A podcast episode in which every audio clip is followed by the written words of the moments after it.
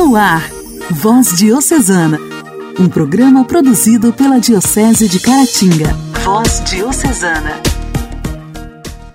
Queridos ouvintes, que a paz de Jesus esteja com você. Está entrando no ar o programa Voz Diocesana, programa produzido pela Diocese de Caratinga. E iniciando mais esta semana, a 18ª do Tempo Comum, eu, Janaíne Castro, com muita alegria, te faço companhia, aqui pela sua rádio preferida. Sejam bem-vindos! Voz Diocesana. Voz Diocesana. Um programa produzido pela Diocese de Caratinga. Hoje, dia 2 de agosto, celebramos o dia de Santo Eusébio de Vercelli. O testemunho de santidade de Eusébio, que nasceu no começo do século IV, na Sardenha, e não tinha este nome até ir para Roma em procura de lucro com a política e o direito. Encontrado por Jesus, converteu-se e recebeu as águas do batismo e o nome de Eusébio, pois foi batizado pelo Papa Eusébio. Discípulo leitor da Igreja de Roma, Eusébio foi ordenado sacerdote e depois, em 345, bispo em Vercelli, onde exerceu seu ministério com zelo e muito amor, dedicando às almas e à verdade. Dentre tantas inspirações para a diocese, Eusébio vivia comunitariamente com seus sacerdotes e dessa comunhão conseguiu forças para vencer os bons combates do dia a dia. Santo Eusébio de Vercelli, por opor-se ao arianismo, que buscava erroneamente negar a divindade de Cristo, foi exilado com outros santos bispos pelo imperador Constâncio. Despachado com algemas para a Palestina, Eusébio sofreu torturas e sobreviveu por seis anos fechado numa prisão. Quando liberto, aproveitou para visitar as igrejas do Oriente, ao voltar, foi acolhido como vencedor pelos irmãos do episcopado, clero e todo o povo, até entrar no céu em 371. Venceu o arianismo com Santo Hilário e unificou as igrejas. Santo Eusébio de Vercelli, rogai por nós. A alegria do Evangelho. Evangelho. Evangelho. Oração, leitura e reflexão. Alegria do Evangelho. O Evangelho desta segunda-feira será proclamado e refletido por Dom Alberto Taveira Correia, arcebispo metropolitano de Belém.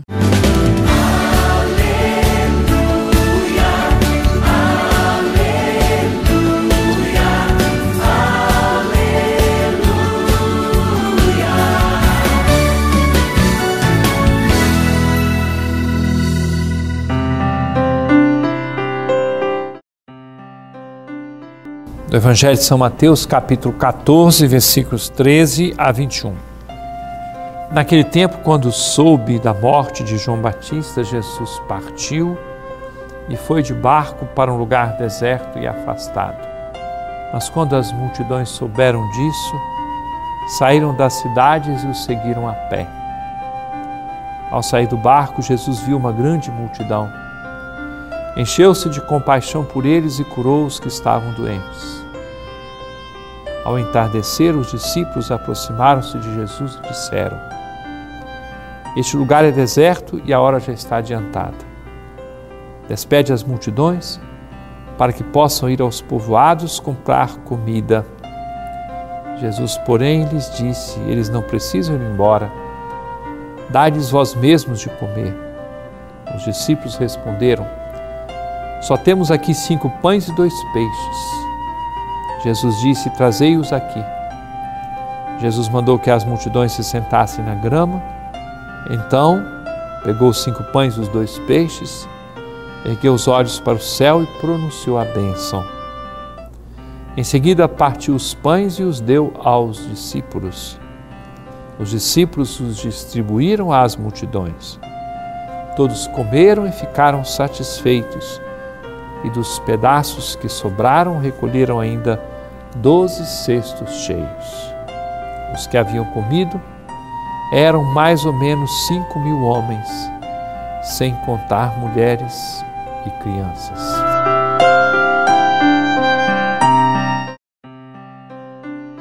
Querido irmão, querida irmã, a multiplicação de pães efetivamente realizada por Jesus a partir daqueles poucos pães e peixes que tinham à disposição, mas postos com amor nas mãos do Senhor, e Ele multiplica, mas essa multiplicação de pães é sinal, é um anúncio da grande multiplicação que acontece da presença salvadora do Senhor.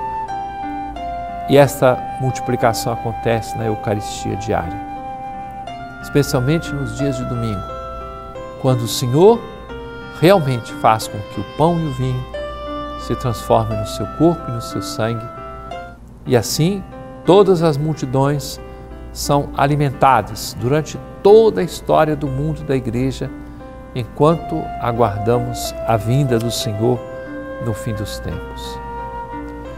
Evangelho da multiplicação, repleto de ensinamentos. Dai-lhes vós mesmos de comer. Quando nós partilhamos o pouco que temos, já estamos colocando à disposição do Senhor este pouco, a sua bênção, a sua presença, o seu amor multiplicam tudo. Quando nós somos capazes de olhar com responsabilidade e fazer a nossa parte, Deus também age.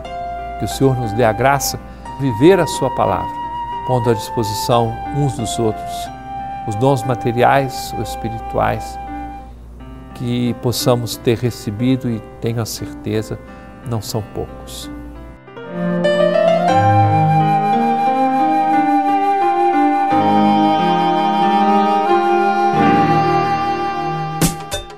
Diálogo Cristão. Temas atuais à luz da fé.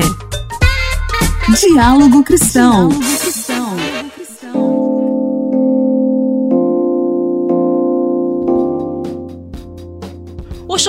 elétrico é um dos grandes vilões da economia doméstica, uma vez que sua utilização pesa bastante na conta de energia. Ainda mais no inverno, pois quando a temperatura ambiente cai, é comum o aumento do gasto com eletricidade nas residências, devido a banhos mais longos e a regulagem do chuveiro. No quadro Diálogo Cristão de hoje, a repórter Luciana Clara traz algumas dicas para economizar na hora do banho. Olá, Luciana! Olá, Janaíne! Olá, ouvintes do programa Voz Diocesana. Segundo Fernando Queiroz, engenheiro de eficiência de energética da CEMIG, isso tem uma explicação simples. Abre aspas. Uma hora de banho na temperatura inverno por dia pode equivaler a dois televisores ligados durante 24 horas. Fecha aspas. Porém, algumas atitudes podem ajudar na redução do gasto com eletricidade, mesmo nessa época do ano. Em primeiro lugar, é aconselhável ficar de olho no tempo de uso do chuveiro para reduzi-lo ao máximo, sem prejuízo para a higiene e o conforto. Além disso, fechar a torneira quando for ensaboar o corpo e lavar os cabelos interrompe o funcionamento do equipamento e o consumo de eletricidade. Nas cidades de Minas Gerais, com clima mais ameno, usar a chave de temperatura na posição morna ou verão também ajuda a economizar. Na posição verão, o consumo de energia cai em 30%, o que em uma residência pode significar uma redução no consumo ao final do mês de até 10%. Outra dica é aproveitar para tomar banhos nos horários mais quentes do dia e manter as portas e janelas do banheiro fechadas para melhorar o conforto térmico. Atualmente, as lojas de material elétrico e de construção oferecem uma grande variedade de chuveiros mas na hora de escolher um novo equipamento, o consumidor deve ficar de olho na potência do equipamento, que é o principal fator de consumo de energia, independentemente das condições de uso. Quanto maior a potência, maior o consumo. Chuveiros com potência de 5.500 watts, por exemplo, gastam 20% a mais do que com potência de 4.500 watts, se utilizados na temperatura mais alta. Geralmente, os modelos mais econômicos têm menor potência e aquecem menos, mas ainda assim é possível aumentar a temperatura da água se abrir pouco a torneira. Não ocorre maior consumo de energia com esse ajuste, pois o funcionamento do chuveiro não muda, mas a menor quantidade de água é aquecida mais rapidamente. Alguns chuveiros vêm atualmente com um dispositivo de ajuste eletrônico que permite uma temperatura mais próxima da desejada, evitando assim a utilização da potência máxima nos dias mais frios. Esse recurso pode ser interessante para a economia de energia, uma vez que, com ajustes de temperaturas intermediárias, pode-se evitar que o consumidor permaneça com a chave seletora na posição inverno, consumindo mais energia.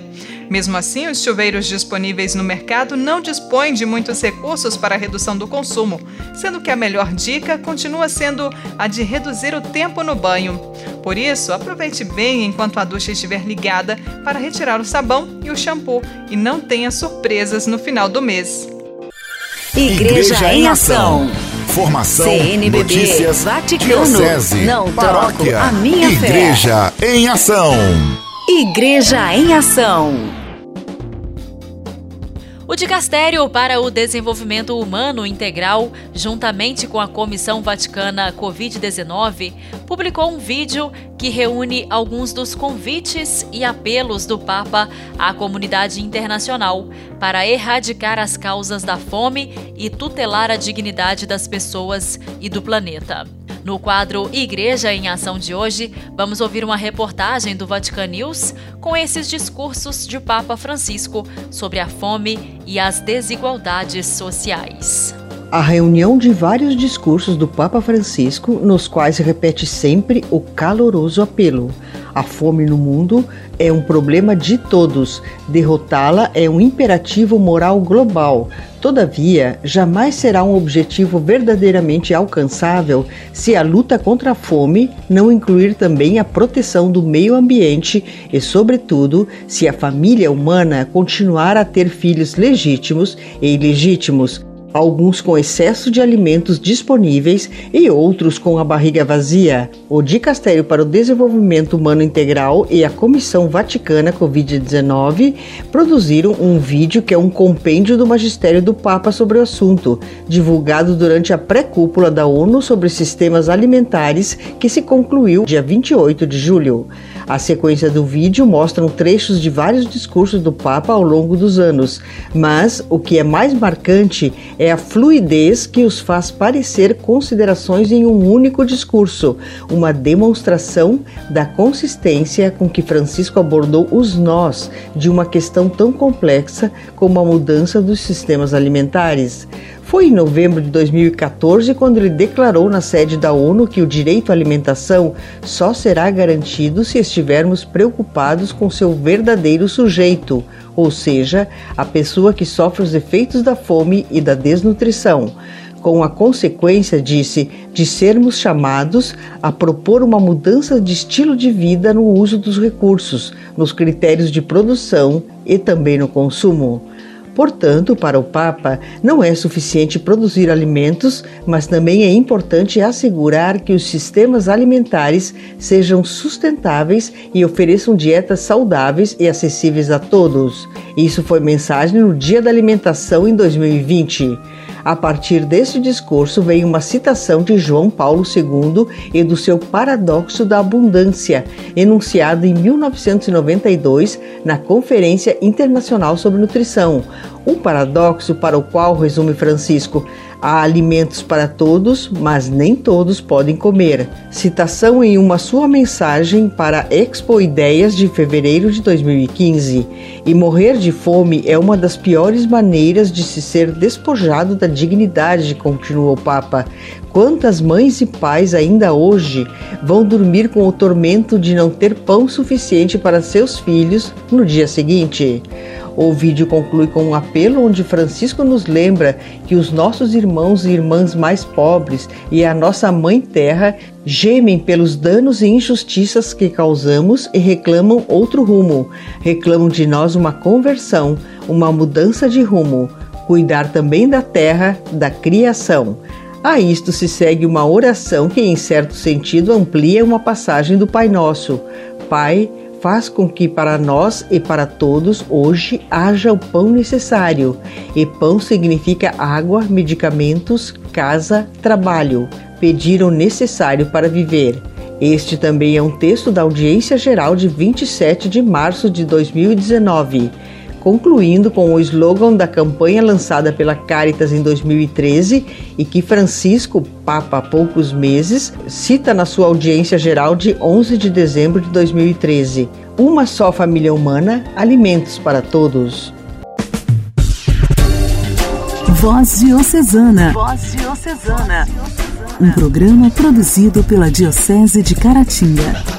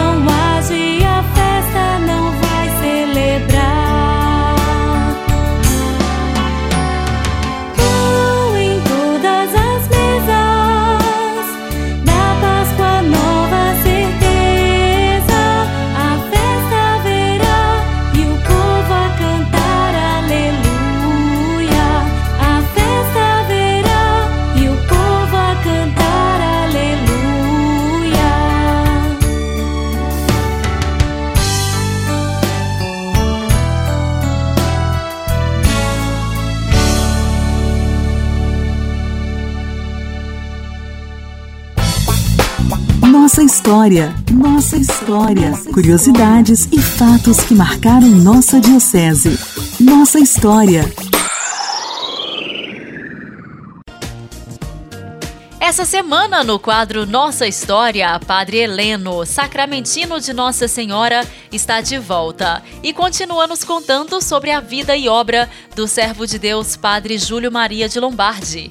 Hoje ele nos fala sobre o seminário fundado por Padre Júlio em Manhumirim, sobre a necessidade que ele teve de transferir os estudos dos alunos de teologia e filosofia para Belo Horizonte, devido à falta de professores e outras dificuldades da congregação. Caríssimos ouvintes da Voz Diocesana, você que tem nos acompanhado através do quadro Nossa História, onde temos partilhado um pouco da vida e missão do servo de Deus, Padre Júlio Maria de Lombardi. As tantas obras fundadas por ele, também o seminário em Manhumirim, né, a expansão da congregação aqui nas Minas Gerais e agora a necessidade da transferência dos estudos filosófico-teológico para a capital mineira. Então, até o final de 1941, além do curso de filosofia, os dois primeiros anos de teologia eram feitos também em Manhumirim e isto tornou-se possível né, com a ordenação de três padres, Padre João Venâncio, Padre Afonso Ranks e o Padre Geraldo Magalhães. Mas o fundador foi percebendo que era uma situação que, que não poderia mais ser sustentada devido à dificuldade né, de professores e também ao aperto em que viviam diante da expansão da própria congregação. Enviar novamente os estudantes de teologia para Diamantina não animava muito por ser é, geograficamente longe de Manhumirim. Então, padre Júlio Maria pensou em solicitar ao arcebispo de Belo Horizonte, né, seu amigo, o dom Antônio Cabral, aceitá-los em seu seminário. E Dom Antônio, então, com satisfação, né, acolheu ao pedido do nosso fundador e franqueou a ele as portas do seu seminário aos nossos primeiros estudantes de teologia, os religiosos sacramentinos. Em fevereiro de 1942, então, seguiram para o Seminário Coração Eucarístico, né, hoje a PUC de Minas Gerais, alguns desses religiosos. E a partir de então, apenas a filosofia continuou sendo em Manhumirim. Mas com a morte do fundador, até o curso filosófico depois passou a ser feito em Belo Horizonte. Padre Júlio Maria pôde né, contemplar com alegria as ordenações de três padres alemães, o padre Dor, Gehlen e Helfes, em 1942, e as últimas ordenações, a última turma né, ordenada ainda no tempo do fundador, é, quatro padres, né, em 31 de outubro de 1943, padre Alair, padre Alberto Perillo, padre Aristeu e o padre Eupides.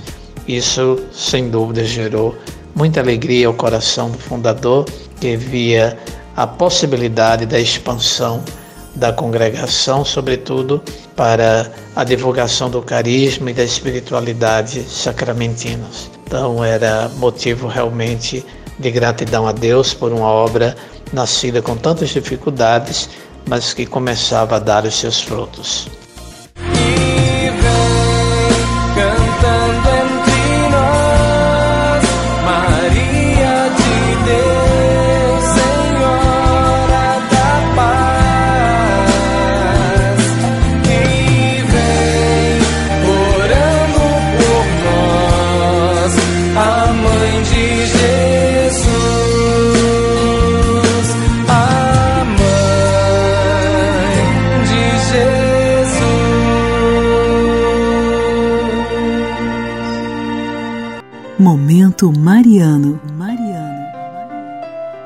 Amado povo de Deus, paz e bem, eu sou o Padre Marlone e pelo Voz Diocesana, esse é o nosso Momento Mariano. O nome Emanuel, um dos nomes tradicionais de Jesus, vem de uma passagem de Isaías do Antigo Testamento, na qual Deus falou com Acás. Pede ao Senhor teu Deus um sinal, ou nas profundezas ou nas alturas. Acás, porém, disse: Não pedirei nada, nem tentarei ao Senhor. Então disse o profeta: Ouvi, ó casa de Israel. Parece-vos pouco fatigardes os homens e quereis fatigar também ao meu Deus? Pois sabei que o Senhor mesmo vos dará um sinal. A Virgem conceberá e dará à luz um filho, e por-lhe-á o nome de Emanuel. Essa profecia revelada muito antes do nascimento de Jesus, foi reafirmada no Antigo Testamento, que relata esse nascimento. Eis que a Virgem conceberá e dará à luz um filho, e ele será chamado pelo nome de Emanuel, que quer dizer Deus conosco. Vejam, mesmo quando não temos consciência disso, nunca estamos realmente sós. Vivemos na comunhão dos santos. Deus está conosco. Maria está conosco e estamos ligados com todos os que vieram antes de nós. De um modo maravilhoso, milagroso, partilhamos a nossa vida com toda a humanidade. O milagre divino é que Deus viveu como homem entre nós. Deus está realmente conosco agora e somos amados pelo Senhor Deus Emanuel. E aí, meus irmãos e minhas irmãs, você se lembra de rezar pelas pessoas que morreram antes de você?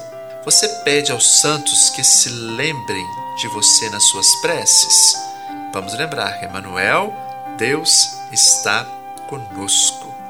Forte abraço, ficamos hoje então por aqui. Deus te abençoe. Até o nosso próximo programa.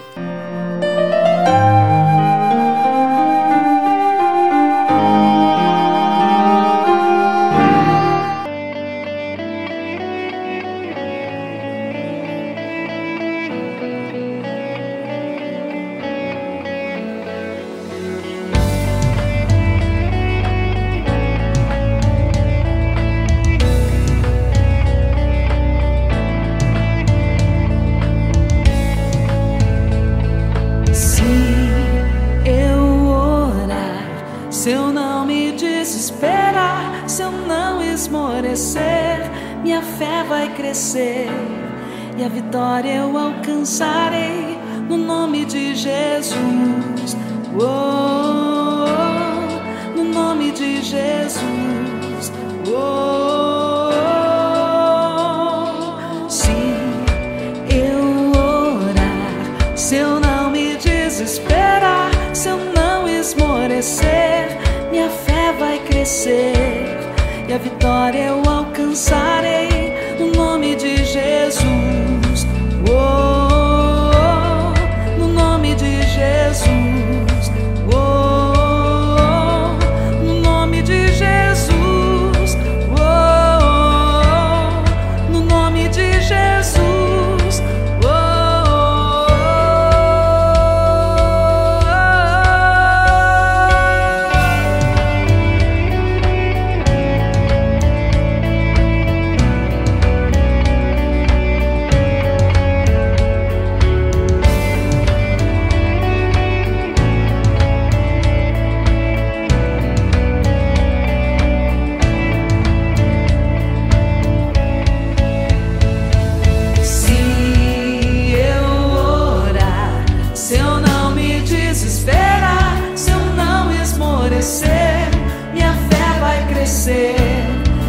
glória eu alcançar.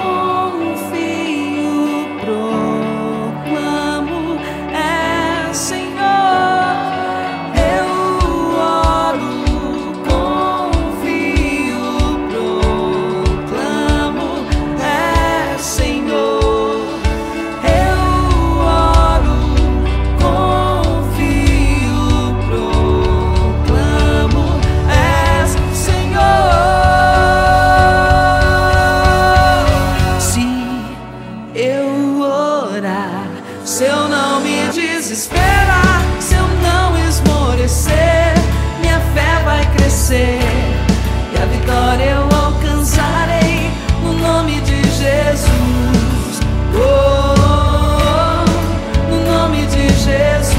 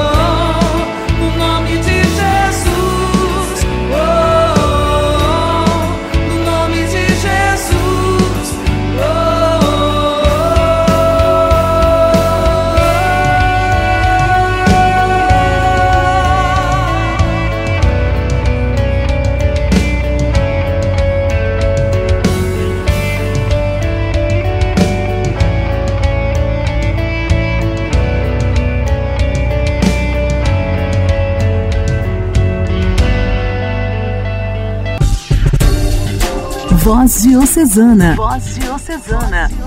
Um programa produzido pela Diocese de Caratinga. Meus irmãos, está na hora de finalizarmos o nosso Voz Diocesana de hoje. Vamos agradecer a Deus por sempre nos sustentar em seu colo durante nossas angústias. Por ele jamais duvidar dos nossos sonhos, que o seu amor tome conta do nosso coração e que Ele nos abençoe hoje e sempre. Forte abraço, uma semana de muita luz para todos vocês. Você ouviu Voz Diocesana, um programa da Diocese de Caratinga. Voz Diocesana.